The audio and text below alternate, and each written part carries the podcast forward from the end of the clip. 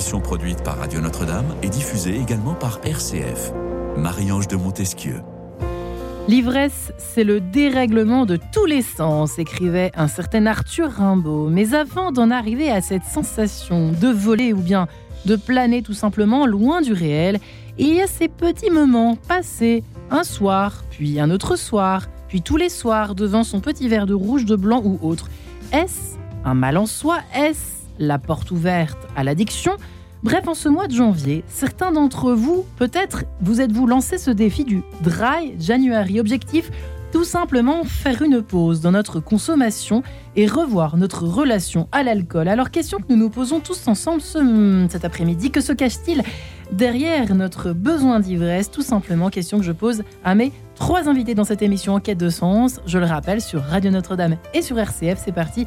Et j'ai la joie d'accueillir Michelet, Micheline Clodon. Bah, dis donc, on voit que c'est un petit peu la semaine de la rentrée, là. Hein il faut s'y remettre, il faut se remettre à cheval. Micheline, bonjour. Bonjour. Ravie de vous recevoir. Vous êtes toujours psychologue, clinicienne, addictologue. Euh, vous avez co-écrit au défi des addictions, comment réagir chez Salvatore avec le père Laurent Lemoine. Oui. Nous vous le rappelons, auditeur, ou nous le précisons, euh, puisque cet euh, ouvrage ne concerne pas seulement, euh, il est bien, bien précisé aussi euh, au dos de ce livre, il n'est pas uniquement question d'addiction à l'alcool, mais c'est toutes les addictions. Alors, c'est pas évident en un seul livre, mais bon, il y a quand même un point commun entre toutes les addictions. On va peut-être en parler aujourd'hui. voilà, vous êtes également très spécialisé dans, dans l'accompagnement justement des personnes qui sont victimes d'addiction à l'alcool vous, êtes, euh, vous vous retrouvez en cabinet, c'est ça, en région parisienne Oui, aujourd'hui, après avoir exercé à l'hôpital Bichat, je suis exclusivement libérale et comme formatrice. Voilà, c'est ça, pour nos éditeurs, que ce soit bien précis. Ensuite, nous sommes en compagnie également d'Ariane Pommery. Bonjour Ariane. Bonjour Marie-Ange. Ravie de vous recevoir. Alors, vous êtes euh, une ancienne patiente, on peut le dire, hein, experte maintenant en addictologie. Voilà, vous êtes, vous êtes donné cette mission euh, après avoir connu pendant de nombreuses années, on peut le dire, combien d'années euh, de dépendance à l'alcool? 25 ans à peu près. 25 ans. Euh, comme quoi, on peut même s'en sortir après 25 ans d'addiction. vous vous en êtes libéré, notamment avec des gros, enfin avec la parole tout simplement, le fait de, de parler. Alors soit les groupes de parole, soit on va le voir, qu'est-ce qui est mieux, est-ce que voilà, il y a certainement des choses plus adaptées ou moins adaptées selon les tempéraments, les types d'addiction, parce que j'imagine qu'il y en a autant que de, personnalités. En tout cas, voilà, merci beaucoup d'être présente parmi, parmi nous. Vous êtes donc formatrice, hein, on peut le dire aussi, en addictologie, euh, en oui c'est ça, en addictologie en entreprise. Racontez-nous en deux mots ce que ça veut dire ça en entreprise. Vous intervenez dans les entreprises pour prévenir, c'est ça, des risques? Exactement, au titre de la de l'obligation de sécurité de l'employeur. Bien, je viens expliquer euh, ce qu'est le bah, l'employeur a la responsabilité de ses salariés et parmi les risques, eh ben, il, y a, il figure celui de la consommation de produits. Et donc, je viens, je me contente pas d'expliquer ce que sont les produits, je, je, je vais expliquer en fait ce qu'est la dépendance en illustrant bien évidemment avec des, la théorie par, euh, par, ma, par mon vécu, qu'on appelle mon vécu expérientiel. Ouais, rien de mieux que le vécu pour en parler, on est bien d'accord. Sarah Pour terminer. Bonjour Sarah. Bonjour. Bienvenue dans cette émission. Euh, parlez bien près de votre micro. Vous êtes psychiatre, addictologue, responsable de l'unité d'hospitalisation au sein du département de psychiatrie et d'addictologie de l'hôpital Paul Brousse euh, du côté de Villejuif. On est bien d'accord. Euh, vous vous êtes intéressé il y a quelques années aux addictions des femmes, chez les femmes. vous avez monté ce groupe il y a 14 ans maintenant, un groupe de parole, hein, c'est ça? Réservé aux femmes. Réservé aux femmes. Pourquoi mmh. Parce que j'avais constaté, euh, bon, déjà en addictologie, on a tendance un peu à se surspécialiser. J'avais pas envie de me spécialiser dans un produit. Euh, ça, je vois parce qu'en fait, les patients, ils changent de produit. Euh, parfois. Il passe d'un produit à un autre et c'est vrai que du coup, bah, si le patient prend plus le produit qu'on s'occupe, alors on s'occupe du patient. Donc, euh, je, m'avais plus envie de m'occuper des femmes. Euh, alors, je m'occupe toujours des hommes, mais et je me suis rendu compte que pendant les groupes de parole, les femmes prenaient pas forcément la parole lorsque les groupes étaient mixtes. Elles me rapportaient que les groupes les intéressaient pas parce qu'elles se reconnaissaient pas dans la consommation des hommes. Euh, se reconnaissaient pas dans leur manière de consommer, dans leurs habitudes. Et donc j'ai créé ce groupe. Et là, ça a été un peu euh, la révélation pour certaines. Euh, il y en a même qui sont euh, des abonnés, même si elles vont beaucoup mieux. C'est un rendez-vous. ça a perduré pendant le Covid. On a fait des groupes en Zoom. Et depuis le Covid, même c'est deux fois par mois, elles m'ont demandé à ce que ce soit plus régulier parce qu'elles ont besoin de ce, moment de, se retrouver.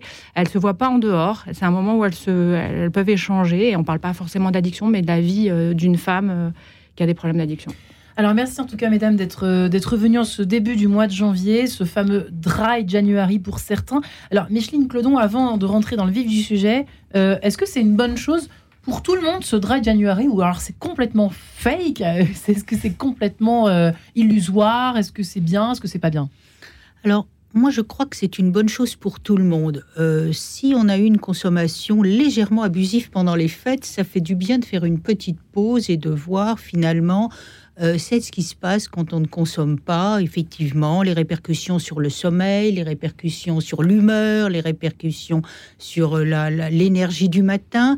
Et si on a peut-être des problèmes d'alcool, eh bien, on va voir soit euh, comment on se sent quand on est euh, quand on fait ce choix. Et parfois ça peut être révélateur euh, d'une nécessité de soins et d'accès aux soins et de se sentir pas bien en l'absence d'alcool. Donc dans tous les cas ça me semble une très très bonne idée. Et puis enfin euh, je m'adresse là à une catégorie de patients qui, eux, ont fait comme Ariane le choix de la sobriété et pour qui c'est un vrai bonheur de pouvoir faire cet affichage du Dry January au lieu d'être dans la honte de dire je, non, moi je ne bois plus, je ne. Voilà. Donc c'est euh, dans tous les cas une très bonne chose, mais bien sûr, je parle sous le contrôle et de Sarah et d'Ariane qui, je pense, vont donner leur avis sur ce Dry January. De mon point de vue, c'est une très bonne chose pour tout le monde. Ouais, euh, bah justement, euh, je vous pose la question. Ariane, effectivement, est-ce que vous êtes d'accord avec ce qu'a dit euh, Micheline? Je suis rarement en désaccord avec ce que dit Micheline. Oui, oui, tout à fait. Tout à fait. Et très honnêtement, moi, j'aurais beaucoup aimé que le dry January existe à l'époque où je buvais. Il n'existait pas, hein Non, il n'existait pas. Ça date d'il y a combien de temps? D'il y a 10 ans? Non, 5 ans. 5 ans. C'est la, la, cinquième année. Eh bien, vous voyez, je pensais que c'était il y a 10 ans. Mm. Ouais. Donc c'est tout récent, effectivement. Et parce que ça permet pendant ce mois, effectivement, de faire une pause dans sa consommation. Ça s'adresse pas aux personnes qui sont dépendantes à l'alcool. Hein. ça s'adresse aux personnes à tout le monde en fait. Tout produit, comme vous disiez tout à l'heure, tout produit confondu. Non, ça, non, ça s'adresse plutôt aux gens qui pensent ne pas avoir de problème. D'accord.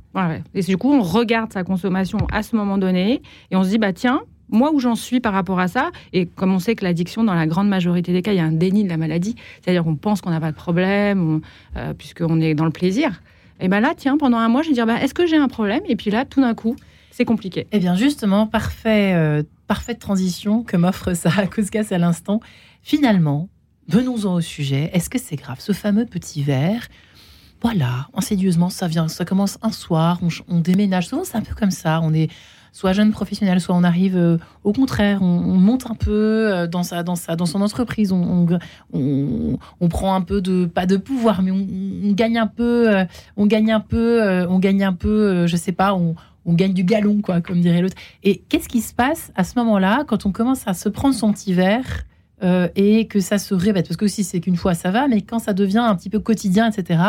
Est-ce que ça, c'est un mal en soi? Est-ce que c'est est -ce c'est une porte ouverte, comme je le, suggérais dans, le, comme je questionnais dans l'introduction?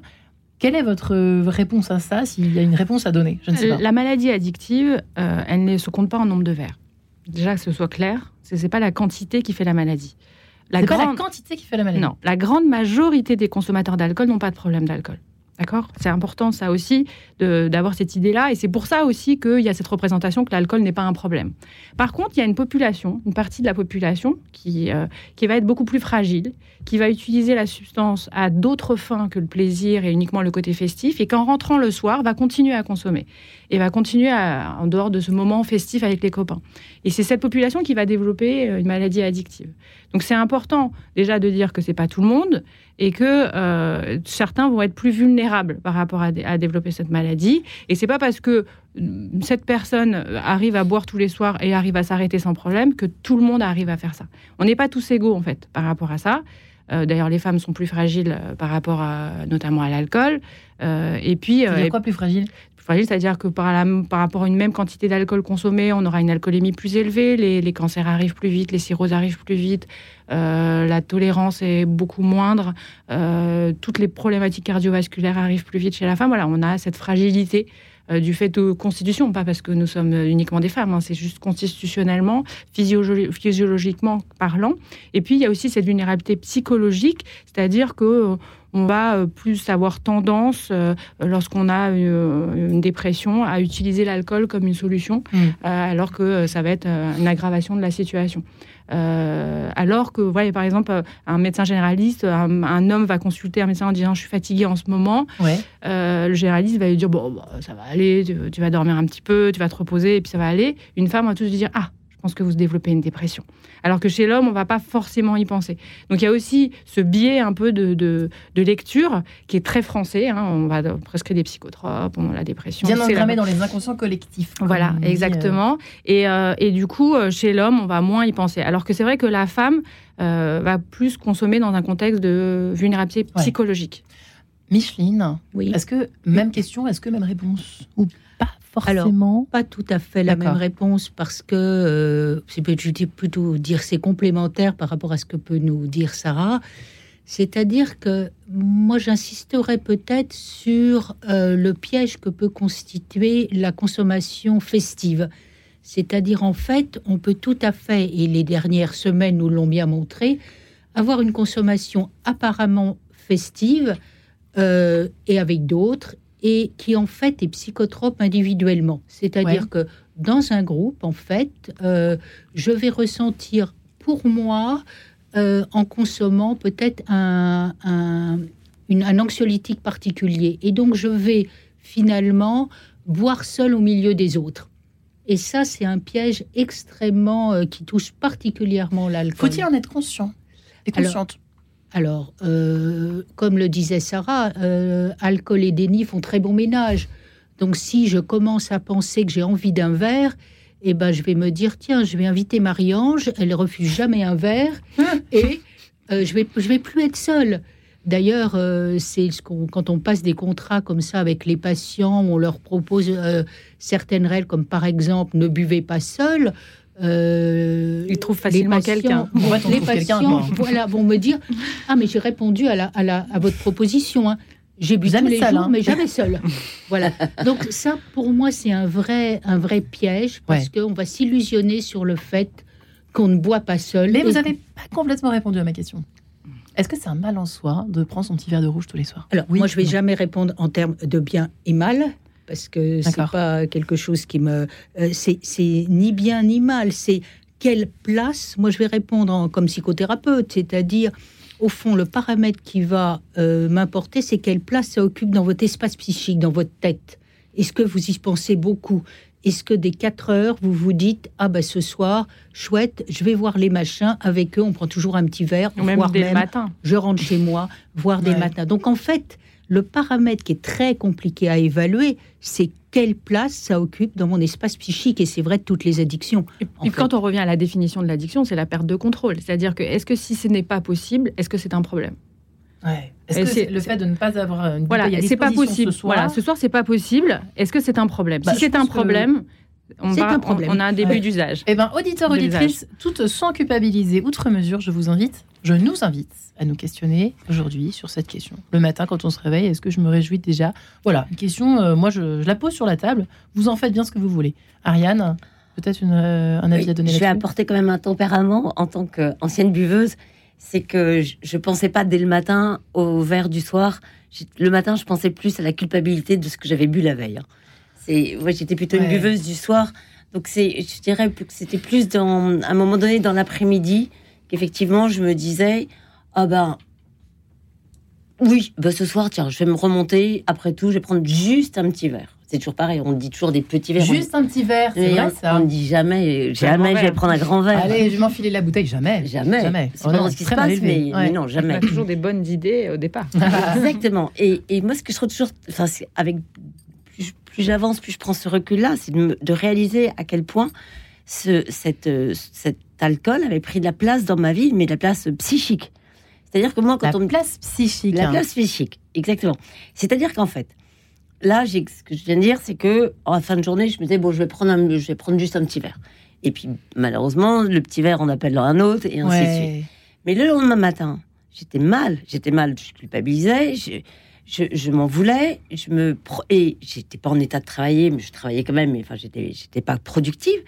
Et puis et puis arrivait un moment, donc vraiment il y avait toutes ces phrases négatives qui arrivaient dans mon esprit, et puis arrivait toujours ce moment de la journée, de la bascule, où je me disais oui, non, mais ça va aller si j'en prends juste un tout petit peu. Phrase permissive. Tordu ce qu'on se raconte. Oui, mais ça prend toute la journée. C'est ça qui est très impressionnant. Et quand on dit, euh, mais moi, j'ai jamais été en manque d'alcool, bah, moi non plus, j'étais pas en manque d'alcool puisque j'étais toujours très bien organisée. Donc, à aucun moment, j'ai manqué d'alcool. C'est pour ça que souvent, dans les représentations, les gens disent, bah, il suffit qu'elle arrête. Il suffit qu'il arrête. Je comprends pas pourquoi il arrête. Mais forcément, à chaque fois, le patient pense qu'il va arrêter. Et puis, il y a ce basculement d'idées, euh, de, de, fausses idées, on appelle des phrases permissives, en fait. Des phrases qui vont dire, bon, c'est pas la fin du monde, c'est pas mort d'homme, c'est juste un verre, c'est ceci qui fait que on oublie hein. toute cette culpabilité du matin justement qui font que on ne voulait plus consommer. Et du coup, on va rechercher ce petit temps qui va durer parfois 15-30 minutes de bonheur, d'extase, de défonce, de d'ivresse qui euh, est recherché par les patients, mais au prix de 24 heures de culpabilité derrière, ou de problèmes, de fatigue, de, sommeil, de perturbé, et de, et de reproches de l'entourage, de on arrive en retard au travail, et tout ça. Tout ça pour ces 15-30 minutes euh, d'effet. Et c'est ce que tous les patients recherchent tout le temps, parce que quand on dit mais pourquoi ils arrêtent pourquoi ils n'arrêtent pas? Je comprends pas. Il suffit d'arrêter. On entend toute la journée. Il suffit d'arrêter. Hmm. Euh, non, il suffit pas en fait. Euh, les, patients, ils ont tous envie d'aller bien. Hein. pourvu qu'on ait l'ivresse, hein. c'est ça le, ce qu'on se dit, j'imagine. Exactement. Eh bien, nous nous séparons quelques instants, sans petit verre d'eau, s'il vous plaît. nous sommes en compagnie de Serge Rachmaninoff, le prélude numéro 6 en mi bémol majeur, interprété par Jean-Philippe Collard. tout de suite. De sens, une émission produite par Radio Notre-Dame et diffusée également par RCF.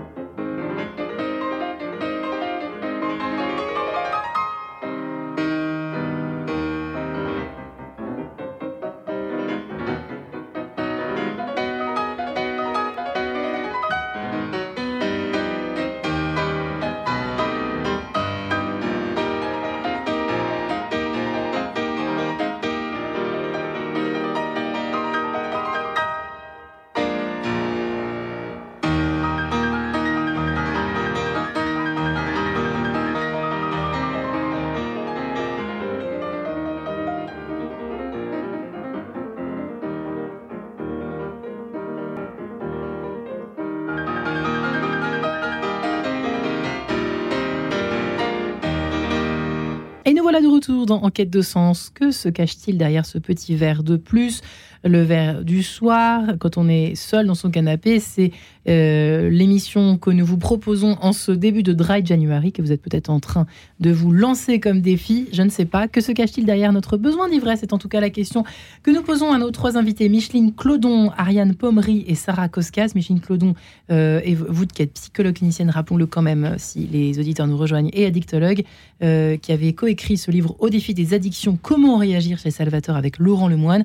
Ariane Pommery euh, qui est formatrice, euh, patiente experte en addictologie. Vous intervenez en entreprise euh, et vous vous êtes libéré vous-même hein, de la dépendance à l'alcool qui a duré plus de 20 ans et vous organisez des, En entreprise, vous intervenez sous forme de groupe de parole. Non, vous intervenez simplement.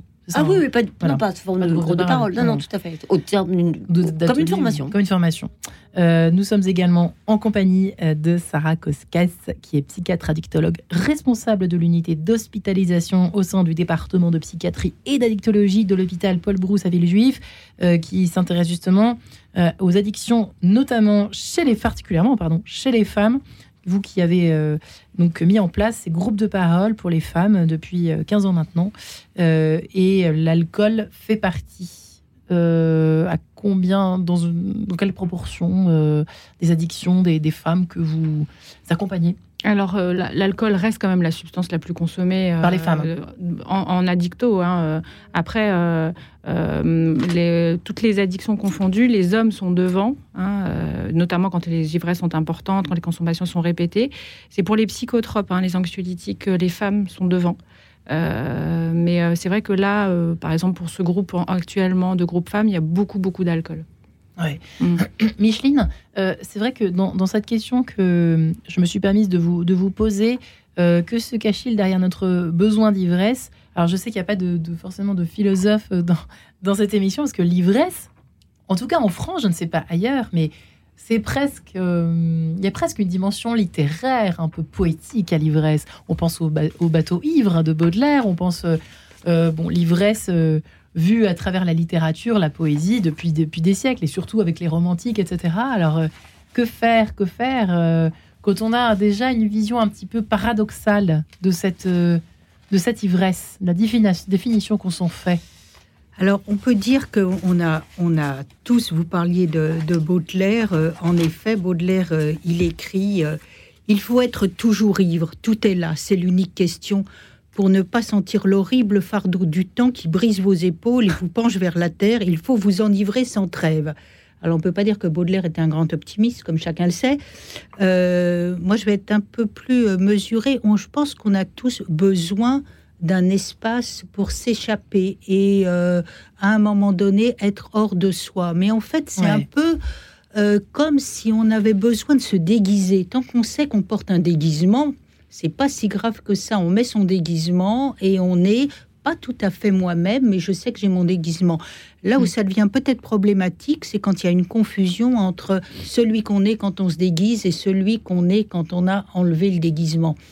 Et en fait, c'est notamment les alcoolisations qui ont pour objectif d'être quelqu'un d'autre. C'est-à-dire, si je suis timide, avec un verre, je vais être complètement désinhibé, je vais danser, je vais être drôle. Draguer. Voilà, euh, exactement. Bon, je suis en train d'enlever ma veste, mais non, il va rien se passer. L'auditeur qui nous regardait, non, non, non, non. J'ai chaud. Vous ne joignez pas le geste à la parole. Et à un moment donné, du coup, euh, on va avoir finalement besoin de cette deuxième peau parce que qu'elle est une protection et finalement tout le travail psychothérapique, addictologique va consister à accepter qui on est et accepter avec bienveillance et ne pas avoir besoin d'être quelqu'un que l'on n'est pas. Voilà.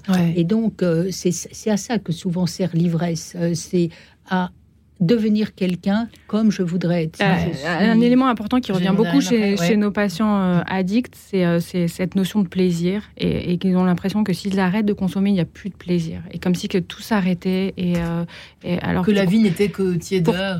pourquoi? Parce que les patients addicts sont dans l'immédiateté. Et c'est vrai que quand on consomme, c'est vrai qu'il n'y a pas beaucoup de choses, il faut être honnête, hein, il n'y a pas beaucoup de choses, à part les substances psychoactives, qui provoquent autant de plaisir aussi vite.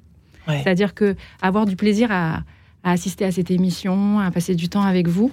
Ça prend 52 minutes. Je suis désolée. Hein ça n'a pas.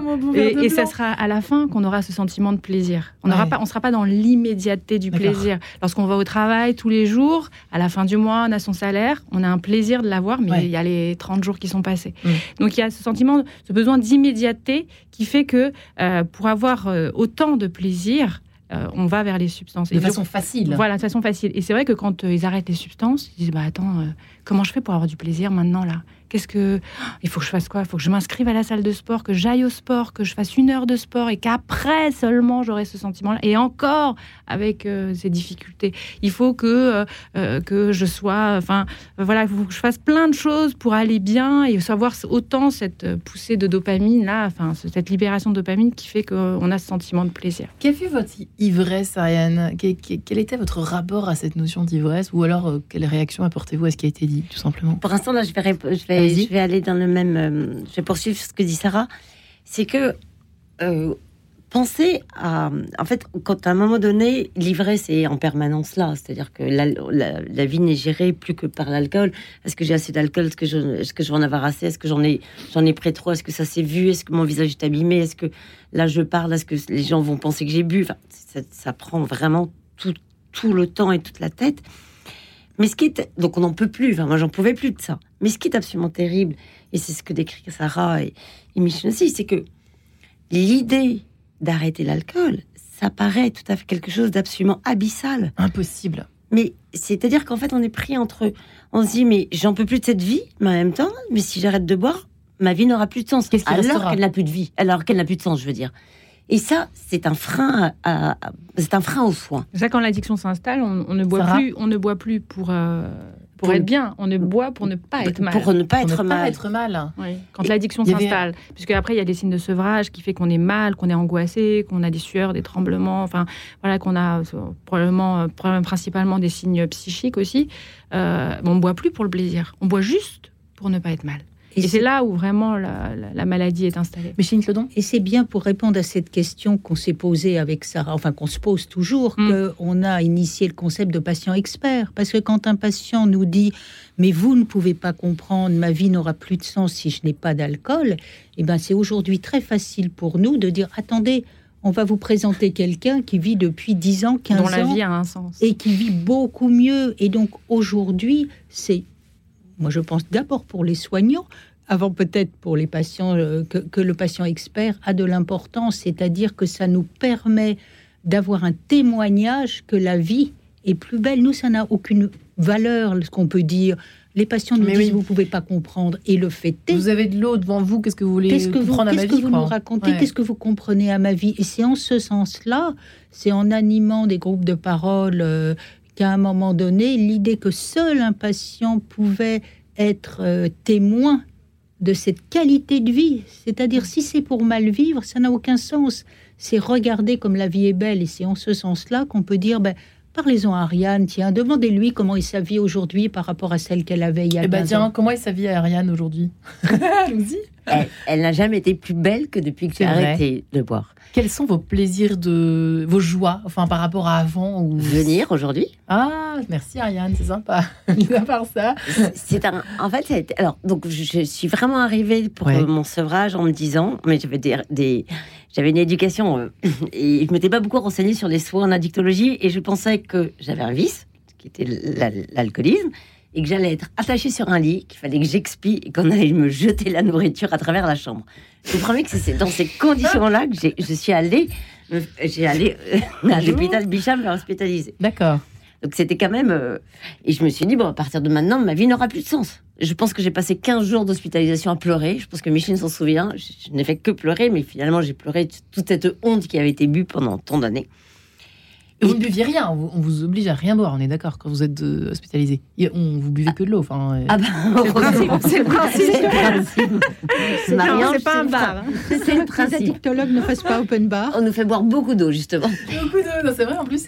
Ah oui, oui, oui parce qu'on est déshydraté. D'accord. Et, euh, et, et c'est petit à petit que j'ai découvert que la vie, c'était d'abord non mais c'est des choses toutes simples mais tout à coup se réveiller enfin c'est se réveiller. Je me souviens de ce premier réveil. avec un et de me dire tôt le matin. mais je n'ai pas bu. Or ça faisait 25 et je suis en vie c'est ça? Et je suis en vie je suis je vais bien c'est possible. C'est possible, au début c'est possible. Et puis le deuxième jour c'est mais ça fait deux jours et déjà mon visage est mieux. Et, voilà donc au début ce sont ces joies là qui sont tellement fortes et tellement extraordinaires qui va petit à petit arriver à, la conscience hein, en fait, ce serait peut-être possible que je continue à arrêter. Et en expérimentant, Et ben, on sort- je me suis rendu compte, et puis grâce au groupe de parole, parce que le groupe de parole est quelque chose qui est fondamental. Sans un groupe de parole et sans une psychothérapie, je m'en serais jamais sortie Ouais. parce que j'ai eu besoin des retours des autres personnes. Mais c'est, je vais pas dire que j'ai, re- j'ai retrouvé ma vie, c'est que j'ai découvert une autre vie. C'est vraiment de, de cet ordre-là.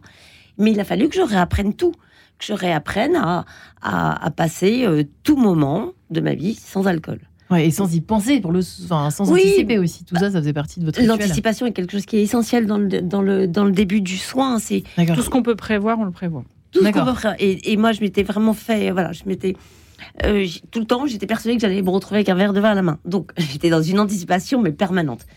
Et, et je vous voyais, pour euh, donner un exemple, c'est que je me suis retrouvée quelques mois après mon arrêt, aller dans un magasin de, de, de, de meubles et me retrouver à aller toucher les matériaux, aller toucher les coussins, aller toucher les velours, aller- et ressentir des choses que je ne ressentais plus depuis des années. Donc en fait, c'est ça, c'est retrouver un sens, mais les- sens. mes sens, Les mes sens, vrais ouais. sens. Mm. Ouais. Même le corps aussi. Tout, tout Ouais. reprend, mais alors c'est pas, c'est pas, Magique. c'est pas du miraculeux, c'est pas du jour au lendemain, mais dès le début, on a très vite des, quand même des satisfactions, des vraies joies. Et, et moi, je me souviens très bien qu'un jour, mon, j'étais avec mon mari, et puis il me, je sais pas ce qu'il me raconte, et j'éclate de rire. Et là, il me regarde, il me dit, mais c'est quoi ce rire? Je ne connais pas ce rire. Et effectivement, c'était un vrai rire qui venait de l'intérieur, qui était libéré. Pas un rire d'ivresse, mais un rire euh, Un vrai- pas artificiel, naturel, quoi. un vrai rire artificiel. Et, Ouais. et, et moi qui pensais que je n'étais pas, pas forcément quelqu'un de très gai ni très émotive, en fait, je me suis rendu compte que c'était ma nature, elle est plutôt très gaie. Vous avez fait refait connaissance avec vous. Ah, oui, c'est vraiment incroyable.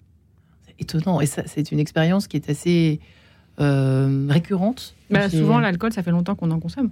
Ouais. Et parfois, les patients nous disent Mais qui je suis sans le produit?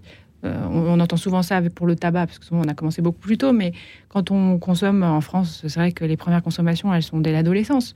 Et euh, elles arrivent à 35, 40, 45 ans. Bah, finalement, je me connais plus sous alcool que sans alcool, Hmm. finalement. Donc, qui je suis? Mais comment, comment je vais réagir? Comment je vais faire à une soirée? Comment je vais me tenir que, Comment je vais tenir mon verre d'eau?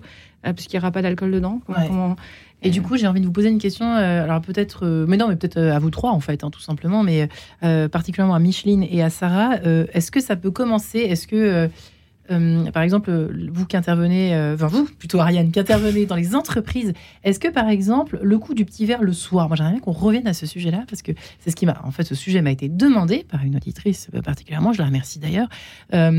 En fait, est-ce que c'est une porte ouverte à l'addiction Oui ou non? Est-ce que on se met en danger en, en- euh, voyez, on se dit bah tiens, j'ai euh, là, euh, c'est vrai qu'on on- on picole avec les collègues, etc. Mais finalement, si je me mettais bien, comme disent les jeunes, à me prendre mon petit verre devant ma petite série tous les soirs, peut-être que ça se passerait mieux, enfin peut-être que j'irais mieux, ça, je vais me détendre. Enfin au début c'est plutôt positif d'ailleurs. hein. Parfois on se dit ah bah tiens, je me détendre devant mon petit verre, avec mon petit verre, ça va me faire du bien, ma petite parenthèse à moi, etc. etc. Est-ce que voilà, est-ce que ça peut commencer comme ça, La recherche la autothérapeutique. parenthèse quoi, au début autothérapeutique, on va dire, c'est-à-dire la recherche d'effets. euh, déjà, c'est une porte ouverte, en effet, à, développement d'une addiction, parce qu'on va rechercher un effet qui, finalement, au bout d'un moment, on va avoir une tolérance. Un verre, ça va plus suffire. Et puis deux verres, et puis trois C'est verres. ça qu'il faut, c'est ça qu'il faut fait, veiller à euh, ne pas faire. Quoi, Voilà, tout à fait. C'est-à-dire que quand on voit quelqu'un à une soirée qui boit euh, 10 verres et qui est en pleine forme, il n'est pas hyper fort. Il boit tous les jours. Et donc, vous qui ne bouviez pas tous les jours, ça va vous Il arriver. boit tous les jours. Bah oui, quelqu'un qui supporte l'alcool, bah oui, c'est la tolérance. En fait, ça fait partie aussi Tolère. de la maladie. On tolère, on s'habitue. Et comme toutes les addictions, au bout d'un certain temps, eh ben, euh, voilà, quand nos patients en arrivent, ils boivent euh, deux bouteilles euh, d'alcool fort. bah, ils n'ont pas commencé par deux bouteilles. Ils ont commencé par un verre, par deux verres, par trois verres. Donc en fait, c'est, comme on le disait, c'est pas une question de quantité. C'est une question. Est-ce que c'est possible de ne pas boire? Donc la perte de contrôle. Est-ce qu'il y a des conséquences négatives? C'est-à-dire que si ce verre de temps en temps, parce qu'un verre pour certains ça va rien être, mais pour, pour certaines femmes, juste un verre, le lendemain elles vont être crevées, elles vont être fatiguées, Ouais. elles vont être irritables, elles vont arriver en retard au travail, elles vont Sans mal, parler des enfants quand il y en a. vont c'est mal parler aux enfants, Ouais. elles vont voilà, euh, voilà. Donc euh, euh, la quantité fait pas vraiment l'addiction. Le problème c'est est-ce que c'est obligé tous les soirs? Euh, C'est la régularité, c'est les dommages, et puis c'est est-ce que c'est possible d'enlever cette habitude quoi? Et bien, suite de cet échange, si vous le permettez, après cet euh, petit hommage à Georges Brassens et le vin, tout simplement. À tout de suite. En quête de sens, Une émission produite par Radio Notre-Dame et diffusée également par RCF. Avant de chanter ma vie de faire des harangues dans en ma gueule de bois, j'ai tourné cette fois ma langue. Je suis issu de gens qui étaient pas du genre ressorbre. On compte que j'eus la tétée au jus d'octobre. Mes parents ont dû me trouver au pied d'une souche et non dans un chou comme ces gens plus ou moins louches en guise de sang aux noblesses sans pareil.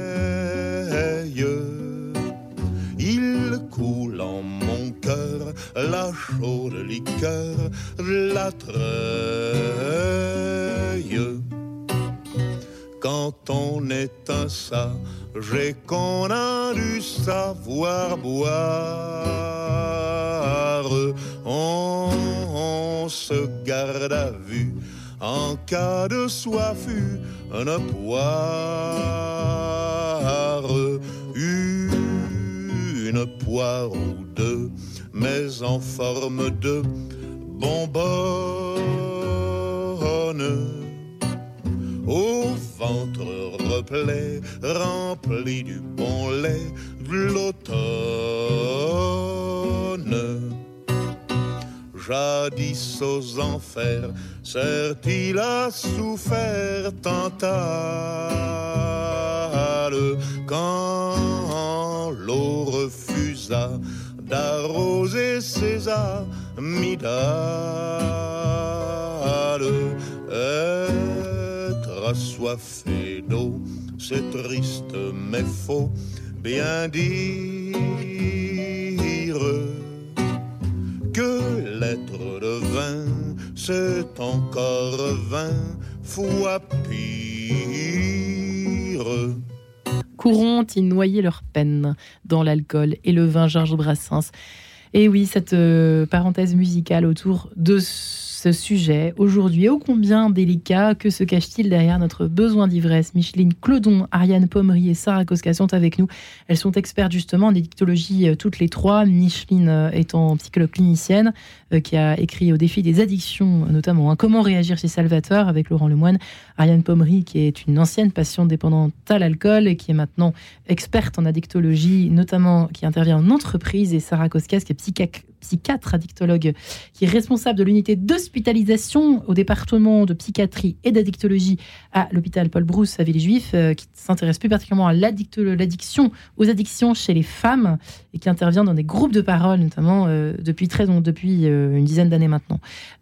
Micheline, quand j'ai dit tout à l'heure, je vous ai sorti le verre avec le, plateau repas ou pas, non, le verre avec le, les petites chips et la série, ça vous a fait comme une décharge électrique? Oui, parce qu'en fait, c'est déjà être dans, sa bulle et ça, c'est à un moment donné un piège. Alors ça peut être très banal et ça peut être tout à fait euh, euh, quotidien. Une détente, quoi. Voilà, une détente. La question, c'est le moment où ça va venir prendre la place d'une relation humaine.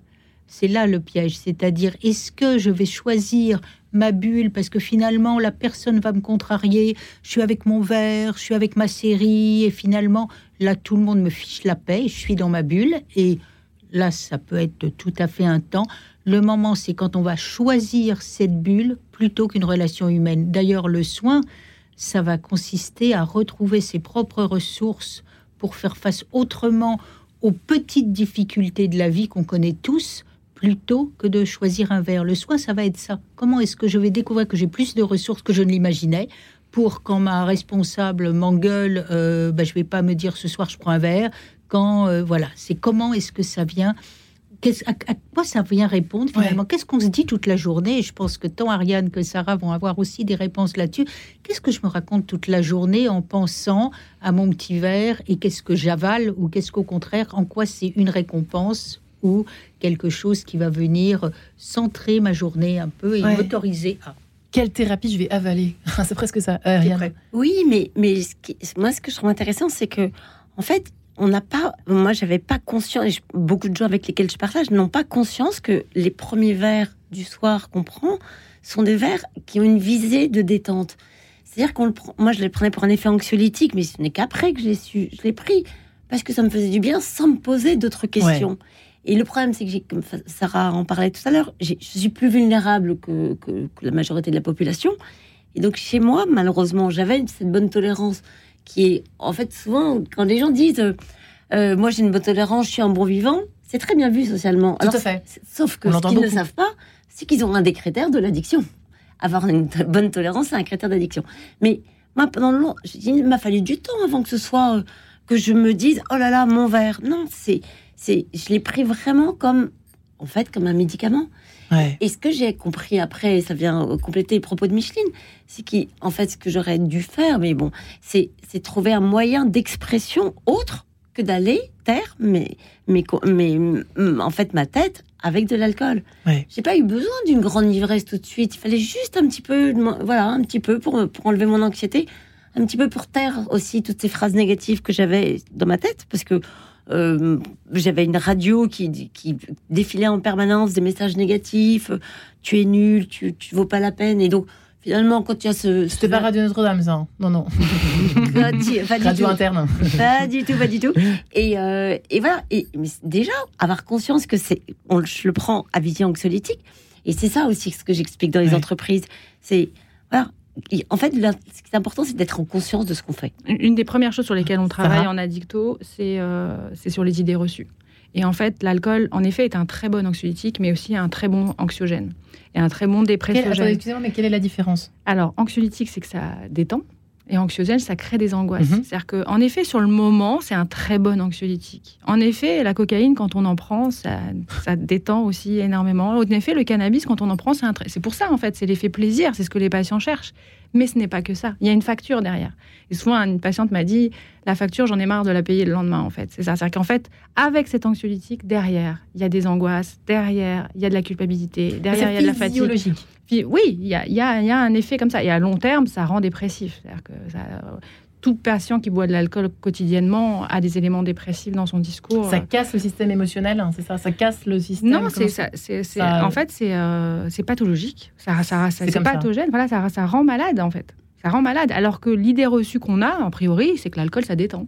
Ouais, Bah, c'est vrai, voilà. vrai. hein. Voilà. Donc, euh, fou, il faut- qu'on emploie et sans s'en rendre compte. Souvent, euh. les patients nous disent voilà, Qu'est-ce que ça vous apporte l'alcool? Bah, Ça m'aide à dormir. Non, ça vous aide pas à dormir. En effet, vous dormez plus, mais le matin, vous êtes crevé. Ouais. Donc, en fait, le sommeil est, beaucoup moins récupérateur. Mm.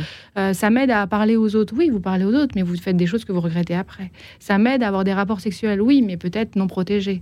Euh, voilà, plein d'idées reçues par rapport à la, à la consommation qui, qui fait que, en fait, l'addiction est un vrai problème. Ouais. Euh, Micheline, sauf si vous avez un- un- une réaction à apporter à ce qui a été dit, euh, il y a aussi l'autre effet pervers. Euh, je pense que c'est le pendant à deux ou à trois, quand on passe de son petit plateau télé, enfin de son petit verre devant Netflix par exemple, à le one-to-one, soit après le boulot, très souvent c'est ça, une sorte de, de petit after-work avec les copains. Et là, qu'est-ce qu'on fait? Ben, on se sent un peu obligé quand même de. On se dit, on se dit, non, mais quand même, je peux pas ne pas boire un verre ou deux ou trois ou quatre. rigolote. C'est comme t'es quand même pas rigolote si tu fais ça, etc.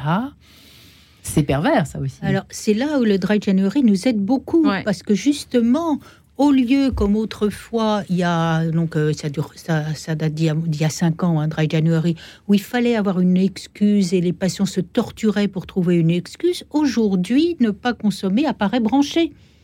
C'est vrai. Et donc, c'est au contraire, ah bon, toi, tu fais pas le Dry January, mais franchement, tu sors d'où Tout le monde le fait, quoi.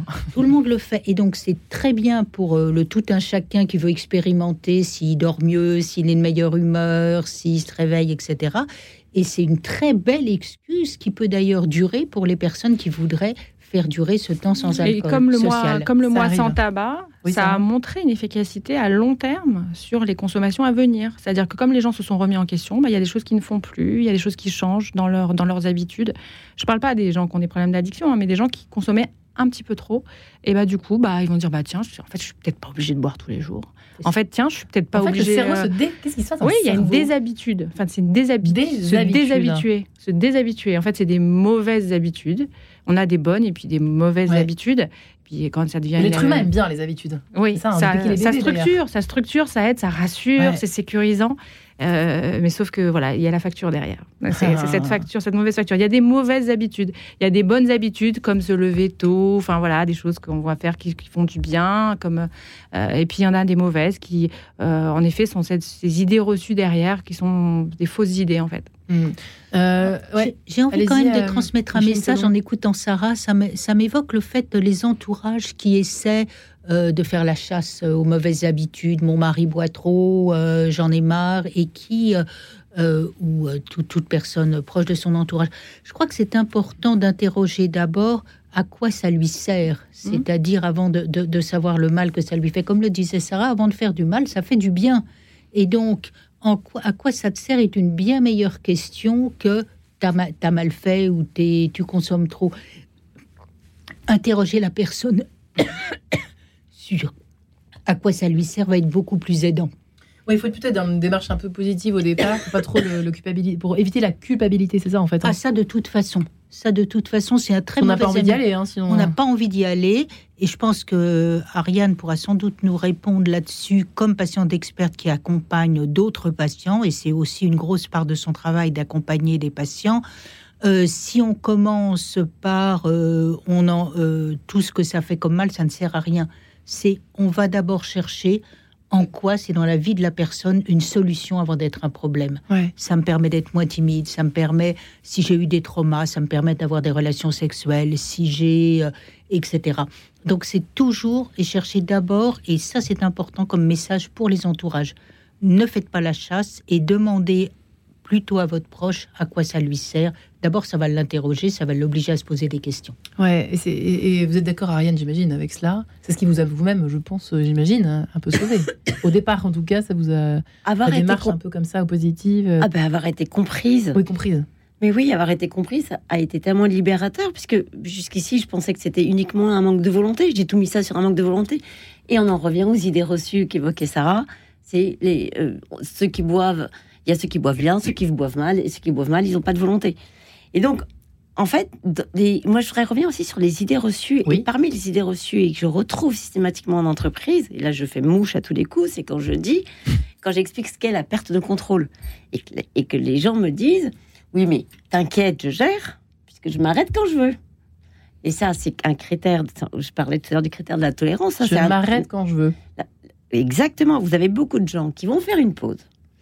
Et, et le dry January est très intéressant. On voit dans les, dans les fils de discussion, c'est qu'il y a des gens qui vont arrêter et puis qui après vont récupérer tout ce qu'ils n'ont pas consommé et vont consommer beaucoup. Ça, c'est une, une catégorie de la population. Mhm. Mais les gens pensent que parce qu'ils font une pause, ils se rassurent et ils se disent qu'ils n'ont pas de problème. Mais en fait, la question à poser à ces personnes qui font une pause, c'est plus quel est votre comportement, quel est votre rapport à l'alcool après une période d'arrêt? Est-ce qu'après une période d'arrêt, vous allez à nouveau perdre le contrôle ou est-ce qu'après une période d'arrêt, vous allez consommer ce que vous avez décidé de consommer? Hmm. Et ça, cette, et ça, cette idée de C'est en deux temps le dry January en fait. On devrait le faire en deux temps. C'est-à-dire, pre- on, est, on test Mm. and learn, quoi. C'est-à-dire, euh, voilà, on pratique. Qu'est-ce et que ça a ensuite, donné? Qu'est-ce que ça a donné? Où j'en Mm. suis, en fait Mais ce qui est formidable, c'est qu'il y a, il y, a, il y a plein de dispositifs qui sont à la disposition de, de, tout- de tous les Français qui nous écoutent. Sur euh, l'application Try Dry, il y a aussi... euh, euh, il y a aussi des sites qui sont remarquables. Il y a le forum des patients experts sur le, sur le site Addicted, où des gens vont pouvoir à un moment donné poser la question en disant Ah, mais en fait, c'est un peu plus compliqué que ce que je pensais. Et donc, il y a d'autres patients experts qui, enfin, des patients experts qui sont, qui, bah, qui connaissent forcément très bien le sujet et qui vont permettre à la personne de se poser des questions et, et déjà, déjà d'avoir une discussion hors médicale, parce que ça fait peur d'aller voir un médecin. Et, et les patients experts vont pouvoir orienter vers Sarah, vers Micheline, si jamais il y a besoin. Mais s'il n'y a pas besoin, il n'y a pas besoin. Mais vous, voilà, c'est ça, c'est un point sur lequel je voudrais revenir. C'était ça. C'était la Ouais. perte de contrôle est une est une notion en fait, qu'il faut euh, expliquer. Ouais, et les unes les autres, vous nous proposez finalement une sorte de. J'invite les auditeurs à, à réécouter l'émission en entier, parce que c'est un petit peu, vous savez, qu'on a 52 minutes et que parfois, faut un peu farfouiller, c'est un peu de la brocante, parfois des bonnes idées. Non, j'exagère, mais bon. Euh, le supermarché, est-ce que vous voulez? En tout cas, c'est vrai que c'est une sorte de checklist, euh, un petit peu comme un, comme, un pilote, comme un pilote qui se prépare à décoller. Il faut faire une espèce de, de checking list euh, de tous les critères, en fait, tous les, ce que- ce qu'a dit Micheline tout à l'heure, c'est-à-dire euh, euh, qu'est-ce que ça soigne, qu'est-ce que ça vient soigner. Je trouve ça assez intéressant de se repérer par rapport à ça pour les auditeurs qui s'interrogent, qui se demandent voilà bah, où j'en suis, je sais pas trop. Moi, c'est vrai que mon petit verre le soir c'est important, etc., etc., ou pas. Enfin, moi il me faut quatre verres, il me faut la bouteille. Enfin, voilà. Et qu'est-ce- en fait, pourquoi quand je m'en passe, qu'est-ce qui, qui me manque? Est-ce que, qu'est-ce que j'ai envie de, qu'est-ce que j'ai envie de de retrouver en, en pensant à ce petit verre que je ne peux pas prendre parce que nous sommes dans le dry January. Mais c'est intéressant, euh, peut-être, euh, voilà, de faire une espèce. C'est ça, en fait, Et c'est un de et puis, ce, checklist. qui est, ce qui est important aussi, c'est qu'on peut être malade de l'alcool sans avoir le nez rouge, un gros ventre, une Ouais. cirrhose et être euh, le ca- caricature de l'alcoolique. On peut avoir un problème d'alcool sans que ça se voit. Donc et en ça- ayant la- la- le, le- le- le cerveau qui tourne bien, la concentration qui va bien, etc. En étant très bien inséré, en ayant un beau sac, euh, en ayant voilà, parce qu'en fait c'est pas la maladie, comme je vous disais, c'est c'est pas forcément visible en fait la maladie addictive. C'est-à-dire qu'elle n'est pas, euh, on n'a on pas besoin, comme euh, je- on disait, c'est pas une question de quantité aussi. On peut euh, ce, ce verre d'alcool peut du coup créer des problèmes. Alors que c'est quelques verres et pour d'autres, quelques verres c'est rien du tout. Euh, et On peut rappeler du coup les critères. Donc c'est si que ça commence, les auditeurs doivent s'inquiéter. À partir du moment où il y a donc où ça nous prive de relations humaines, ça j'ai retenu. Chez Micheline, il y a quoi d'autre déjà, Bah, mesdames des relations, des conséquences au travail, des Au travail. conséquences sur la santé, des conséquences psychiques. Surtout, l'élément important, Du mal c'est à se réveiller le matin. l'élément important, c'est qu'on est, on est, on, on fait pas ce qui est prévu. C'est-à-dire que je bois un verre et puis finalement je bois une bouteille. Donc euh, on boit plus, euh, le, ce- on boit plus que prévu. Ouais. Euh, et euh, On passe beaucoup de temps. On passe beaucoup de temps, c'est-à-dire que ça occupe beaucoup de temps à en consommer, s'en procurer et s'en remettre. Et puis finalement la journée est passée. Ouais. Hein, tout ça, c'est c'est pas que le temps de la conso, c'est je m'en procure, je consomme et je m'en remets de cette consommation. Euh, mais tous les, puis tous les dommages euh, que, que cela implique. Après, il y a les envies d'alcool, hein, le fait qu'il y ait des envies euh, irrésistibles de consommer qui nous mettent dans des situations pas possibles. Là, ouais, faut s'interroger quand même. Ouais. Voilà, là, il faut commencer à s'interroger, bien sûr. Et puis, les signes de, alors là, les signes de manque quand on n'en consomme pas, euh, les signes de sevrage, ça, c'est aussi un critère euh, important. Mais c'est pas Ouais. tout le monde, ça. C'est pas tout le monde. Hum, Et, Micheline et- et j'ajouterais peut-être aussi, justement, parce que moi je suis pas médecin et, et sur les idées reçues, on imagine qu'on a des problèmes quand on a des problèmes dans le corps. Or, Mm, mm. le- ce qu'on appelle le trouble de l'usage de l'alcool, qui peut être évalué sur Addicted. hein. Moi, j'invite tous les auditeurs à évaluer leurs différentes addictions sur le site d'Addicted. On voit bien que la gravité du trouble n'a rien à voir avec les complications médicales. Donc, on peut avoir un bilan biologique parfait Impeccable. et avoir un trouble de l'usage de l'alcool grave. Mm. Voilà, et c'est important de l'évaluer parce que, comme le dit Sarah, c'est les conséquences sur la vie qui font la gravité du trouble. Et Notamment, Donc, par les exemple, chez les femmes, il y a des voilà. femmes qui disent Mais moi, je bois pas tous les jours. Mais par contre, quand je bois le week-end, bah, souvent, il y a toujours un problème. Ouais. C'est-à-dire, je me suis disputée, je me réveille avec des bleus, je sais pas d'où ils viennent, je me retrouve au commissariat, j'ai perdu mes clés.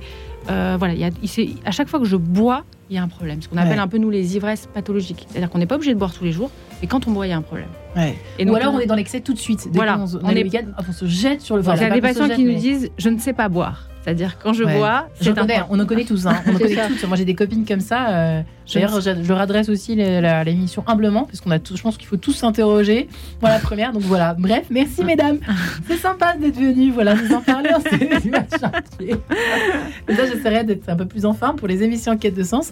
Je plaisante. Micheline Clodon, euh, merci beaucoup. Euh, votre livre, hein, toujours euh, au défi des addictions, comment réagir chez Salvatore avec Laurent Lemoine. Merci, psychologue clinicienne, addictologue en cabinet que vous êtes, Ariane Pau.